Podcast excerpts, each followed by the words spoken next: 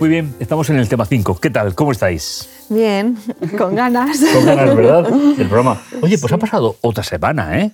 Es pues decir, sí. pasa volando. Y vamos, pasa volando. Y vamos caminando a través de este libro tan, tan especial.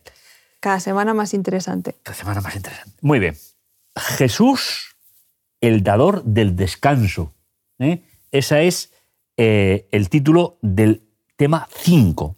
Hay un texto que me encanta, que es el que nos pone para introducir. ¿eh? dice, por tanto, queda un reposo para el pueblo de Dios. Y esta es la idea que vamos a desarrollar en el programa de hoy. Vamos a hacer una comparación, como hemos hecho hasta ahora, entre dos realidades. Lo mismo que hicimos aquella que fue Jesús como profeta, como... Ahora nos estamos Jesús superior a Josué. Es decir, el que introdujo al pueblo en la Canaán, ahora el autor de Hebreos nos presenta una disyuntiva superior. Jesús es más que Josué en cuanto a ese reposo. Y vamos a hablar precisamente de la calidad, de la expresión, de cómo va ese reposo. Hebreos describe el descanso como un descanso que pertenece a Dios, como un descanso sabático. A mí esta idea me encanta. El cómo me parece que es determinante. Es decir, la Biblia llama sabbat a todo, tipo de descanso, ¿eh? inclusive a las, al tipo ceremonial, etc. Sin embargo, vamos a ver precisamente esta idea. ¿Cuántas veces he pensado desde niño? No, no sé vosotros, y yo os lo pregunto para empezar. ¿Cuántas veces he pensado desde niño en el descanso? A mí me enseñaron de niño en la eternidad y la venida de Jesús. Y es un tema... ¿Qué, ¿qué te dice a ti esa, esa idea, esa esperanza gloriosa? Pues sí, sin duda el que no haya más lágrimas, no haya más enfermedad, más. Ese es un reposo maravilloso, el reposo con Cristo. Y como bien dices, ha sido a lo largo de los años que me ha dado esperanza y me ha dado alegría pensar en ese reposo. Poder descansar de las incógnitas que, esta vida nos trae muchas veces, ¿no? Esas incertidumbres con eh, esos sufrimientos, dolores que la vida trae y, al final, que bueno, como veremos a lo largo de la lección, aquí podemos encontrar nuestra paz también. Sí, sí, Pero aquí encontramos nuestra paz a pesar de, y allí no habrá ese a pesar de. Muy bien, pues entramos la tierra como un lugar de descanso. Nos habla de la experiencia de Abraham en Génesis 15, la proto presentación de esa tierra de Canaán, y a Josué como el caudillo que introdujo a Israel en ese primer proyecto de Dios. Proyecto inacabado, como vamos a ver en el tema de hoy, porque finalmente hacia dónde se proyectaba? Hacia una realidad superior en cuanto al descanso definitivo. Alguien me preguntaba hace unos días, bueno, cuando llegue a la eternidad, yo le voy a preguntar, y dejé que, hiciera todo lo que quería decirme. Y dije, mira, pues sabes, yo voy a ser tanto en la gratitud a Dios que no voy a tener necesidad de preguntar nada. ¿Por qué? Porque la valía de ese descanso va a ser superior a todos, a todos los otros. Así que la creación y la redención, y te, doy paso, ¿eh? están consagradas en el mismo concepto del reposo sabático. Hmm. ¿eh? Es decir, llegar al momento de la eternidad. Sí, que al final es un marco en el que podemos relacionarnos de una forma más íntima con, con Dios. Especial. Yo, preguntas no tengo para, para Jesús, pero un abrazo. Ah, eso sí. Eso sí. Eh, cuántas veces he hecho de menos eso aquí, ¿no? Pero allí lo podremos tener. Sí. Em, pues bueno, la lección nos pone un poco en contraste eh, la experiencia que estaba pasando eh, el público de, la Carta de Hebreos em, con eh, la experiencia del pueblo de Israel en Cades Barnea, antes de, la entrada de, a Canaán, ¿no? que yo me voy a atrever también a compararlo un poco a, la posición en la que estamos nosotros, ¿no? A punto de entrar en la Canaán celestial en los últimos tiempos. Eh, y, que no nos pase como esa generación que cuántos milagros vio, cuánta, cuánto poder de Dios experimentó ¿no? con las plagas de Egipto, el abrir el mar rojo, la presencia en la columna de fuego, en la columna de nube, oír la voz de Dios desde el monte Sinaí. Eh, y, esa experiencia personal de liberación, de poder desarrollar una nueva identidad, de poder aspirar a, grandeza y a seguridad y, al mismo tiempo llegar a los bordes en el que poder reclamar el fin de esa promesa. Entrar en ese reposo de la tierra. Sí, sí, de decir, ya la guinda del pastel. Y decir, no, porque no puedo porque de alguna forma pensaron que estaba en sus manos luchar contra esos gigantes, enfrentar esos problemas. Y, a veces, no sé, a mí cuando se me habla del tiempo del fin, no siempre se me habla con connotaciones positivas, ¿no? Que si la persecución, que si las plagas, que si... Y al final parece que vamos con miedo y casi que no lleguen que preferimos que, que no llegue. O que no llegue hasta que yo pueda experimentar ciertas cosas. Sí, pero que no llegue. Pero que... qué pena, qué pena. Y, es un poco la misma experiencia, ¿no? E, ese miedo a por pensar que tengo que ser yo, que está en mis manos el poder o no poder, Eh, y si queréis, bueno, eh, esa advertencia que, que dice Pablo en, en Hebreos 3, del 12 al 15, dice... Por lo tanto, amados hermanos, cuidado. Asegúrense de que ninguno de ustedes tenga un corazón maligno e incrédulo que los aleje del Dios vivo. Adviértanse unos a otros todos los días mientras dure ese hoy, para que ninguno sea engañado por el pecado y se endurezca contra Dios. Pues si somos fieles hasta el fin, confiando en Dios con la misma firmeza que teníamos al principio, cuando creímos en Él, entonces tendremos parte en todo lo que le pertenece a Cristo. Recuerden lo que dice, cuando oigan hoy su voz, no endurezcan el corazón como lo hicieron los israelitas cuando se rebelaron. ¿Qué podemos entender con esto de advertirnos, exhortarnos? ¿Qué significa? ¿A quién le haces la pregunta?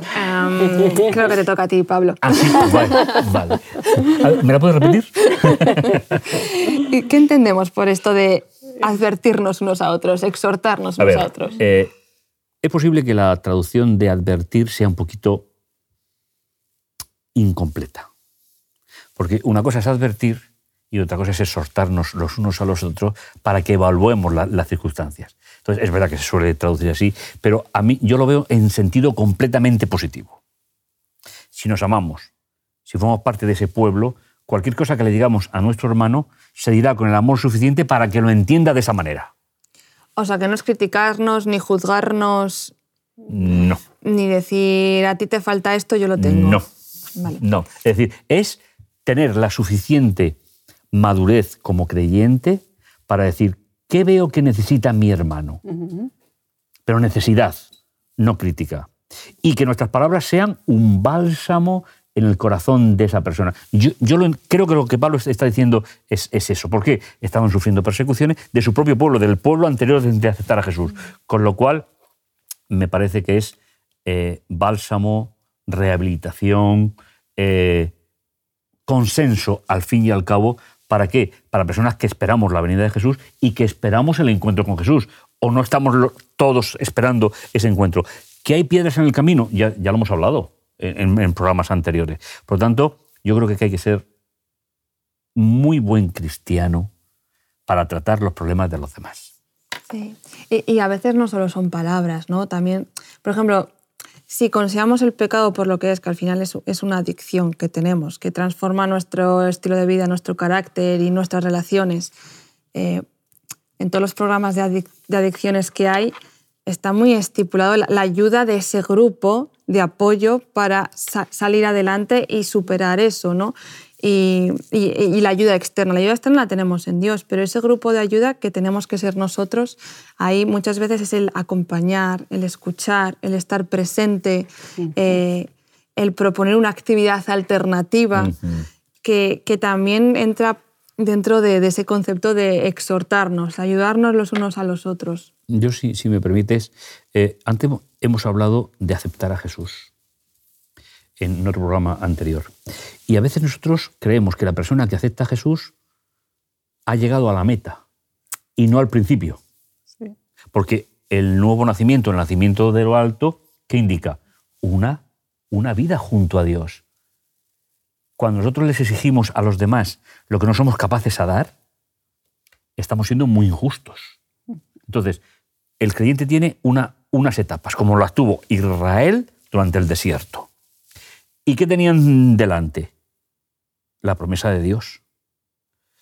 El Señor no se paró a estar criticando permanentemente, sino a estar restaurando.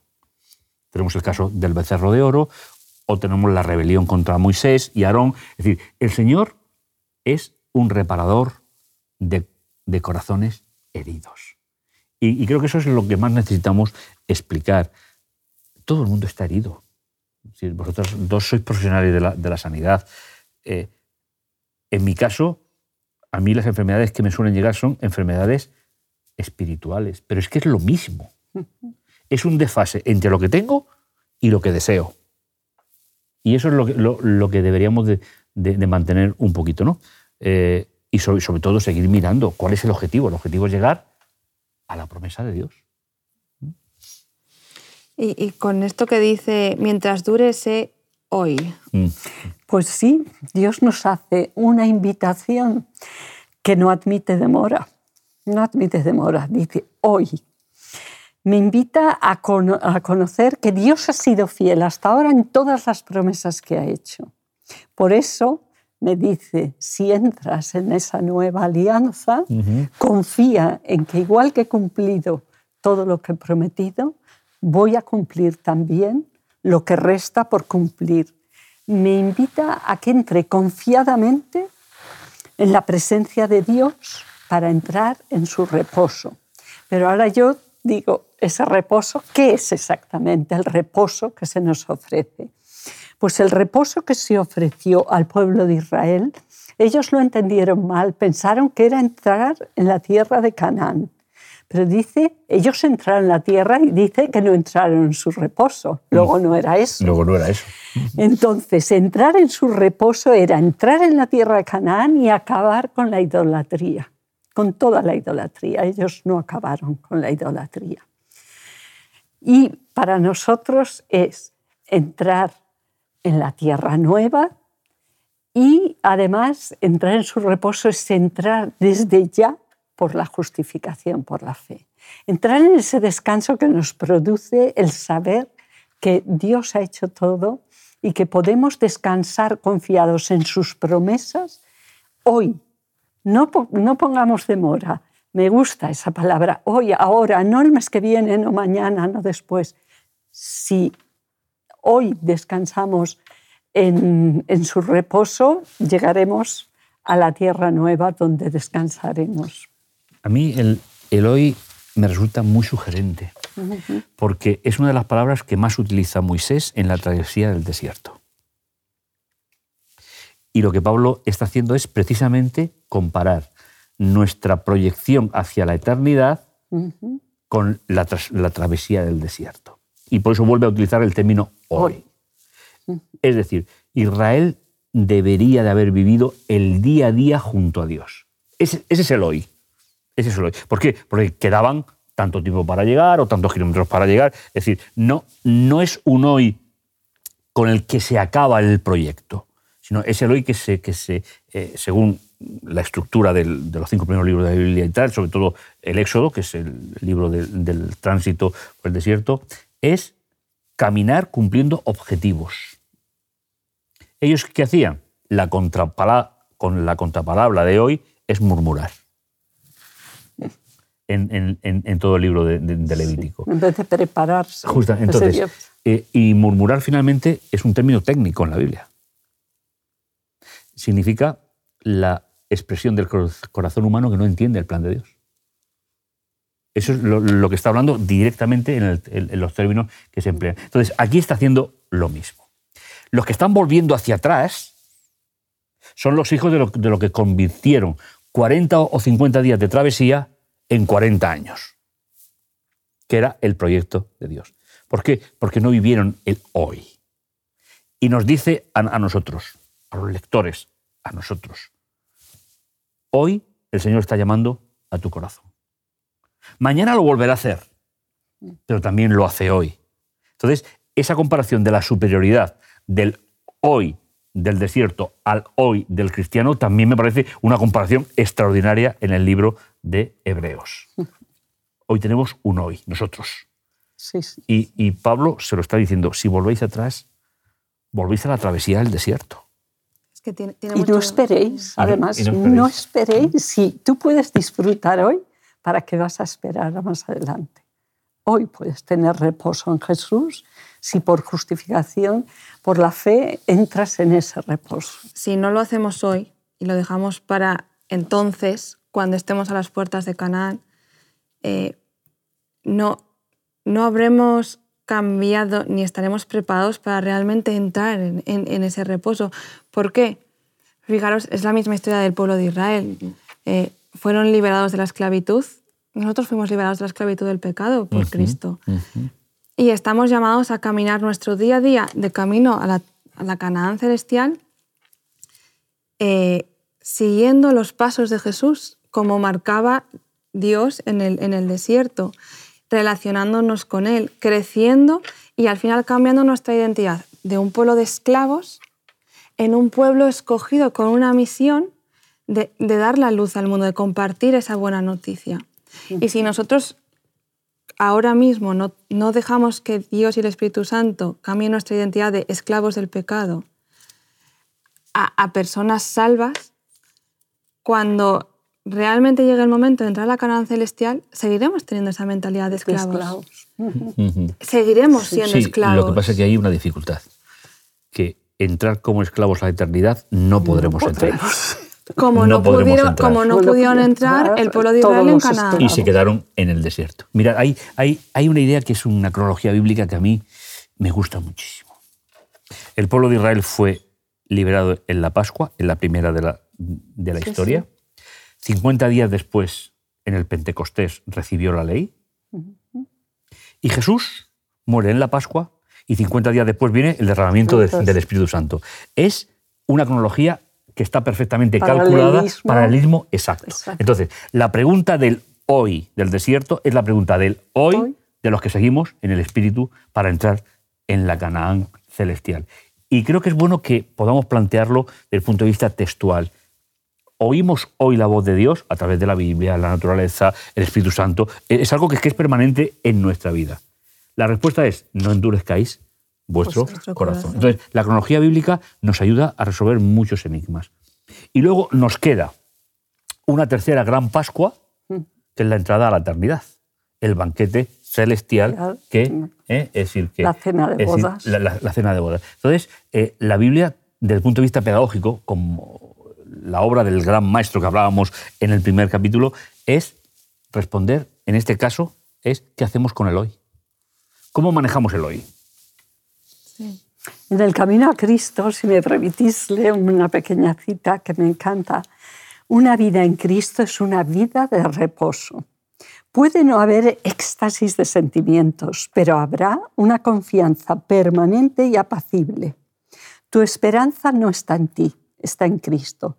Tu debilidad está unida a su fortaleza, tu ignorancia a su sabiduría, tu fragilidad a su poder eterno. De modo que no debes mirarte a ti mismo ni dejar que la mente se espacie en el yo, sino mirar a Cristo. Que tu mente se espacie en su amor, en la belleza y en la perfección de su carácter. Cristo en su pureza y santidad. Cristo en su incomparable amor. Esto es lo que debe contemplar el ser humano. Es maravilloso. Ese es el auténtico reposo en estos momentos. Que, que va un poco en la línea de la pregunta que plantea la lección, porque sí que parece que Pablo marca una diferencia. En el Antiguo Testamento se nos habla de descanso, pero Pablo utiliza la expresión entrar en. Eh, de nuevo, Entrar en. entrar dentro. ¿Qué, qué, qué connotación puede tener o querer transmitirnos Pablo a través de aquí? Bueno, pues que no es superficial. Es decir, que es un proyecto que tiene su culminación y que después de eso no quedará nada de lo que hemos sido hasta ahora, sino que volveremos a esa imagen de Dios que se perdió con la entrada del pecado. A mí me parece que tiene una, una dimensión no solo, no solo de alcanzar una meta, sino de prepararnos para alcanzarla, que, que creo que, como por ejemplo, un atleta, yo creo que gana mucho más una carrera en la preparación que en correr aunque tenga que, pasar por, por- por los dos estados. Pero eh, dicen, los que hacen deporte eh, de, alt- de alta competición, que su mente es muy fuerte. Y eso es antes.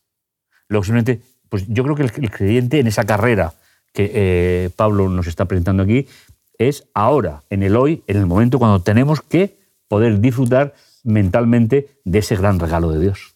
Y entrar en, también puede ser, tú puedes entrar en algo que ya está. O sea, eso está. Ahora, tú tienes el libre albedrío para rechazarlo o para entrar. Él te, te dice, entra, te aconseja, te, te insta, dice, mira que es bueno, tú entra en. Pero eso está. No es algo que tenga que hacerse o que sea en un futuro. Y es algo permanente, ¿no? ¿Sí? Eh, al final, bueno, como tú dices, es la decisión nuestra, pero Cristo ya preparó el descanso para nosotros. Y es un proceso que empieza en el hoy. En el hoy. Ujú. es, es- es un término muy, muy, muy importante en la, en, en la teología bíblica. ¿no? Es decir, esperar a mañana es no aprovechar las bendiciones de hoy. Eso es. Entonces po- podemos anticipar las bendiciones del mañana. Y Muy bien. Y finalmente llegamos a, a la última parte. ¿Sí? Un anticipo de la nueva creación. En Hebreos capítulo 4, versículo 8 dice, porque si Josué, ¿veis? Es decir, Josué en primer lugar, Jesús en segundo lugar. Es decir, una Canaán y la- y la otra. Porque si Josué los hubiese hecho reposar, no hablaría después de estas cosas acerca de otro día. ¿Eh? Me parece precioso. Queda, por tanto, un reposo sabático, es decir, un reposo con carácter sabático, ¿eh? que nos llevará al descanso de nuestras obras, al descanso de esta vida. Y yo creo que aquí las obras se refiere más no a un trabajo en concreto, sino a la vida aquí, co- como el proyecto de Dios. Dios nos ordenó, ¿eh? Dios nos ordenó celebrar sus actos de redención mediante el recordar que somos criaturas creadas. Seis días trabajarás, ves el sábado. Es decir, es- esa comparación entre el sábado como día de reposo y la, Y el expecta- y- reposo y la que- expectativa mm, del reposo es eh, muy significativa en la Biblia. Viviremos una vida en la cual nosotros podemos anticiparla ahora viviendo esa experiencia junto a Jesús. Y creo que realmente es importante para, para nosotros. Por eso, ¿eh?